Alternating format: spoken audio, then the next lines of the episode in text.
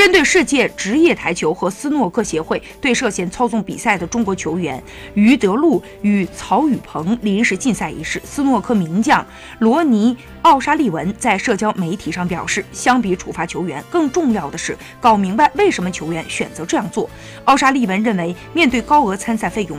成为不少专业优秀球员的一大障碍。他称，参赛费用将杀死排名前十六的球员，费用高，奖金低。这些年，奥沙利文一直在抱怨斯诺克界的不公。他坦言，打斯诺克不赚钱，而且告诫自己的儿子不允许碰斯诺克，想从事体育运动，去拿高尔夫球杆或者网球拍，并戏称，如果当年自己打网球，现在可能就是安迪·穆雷了。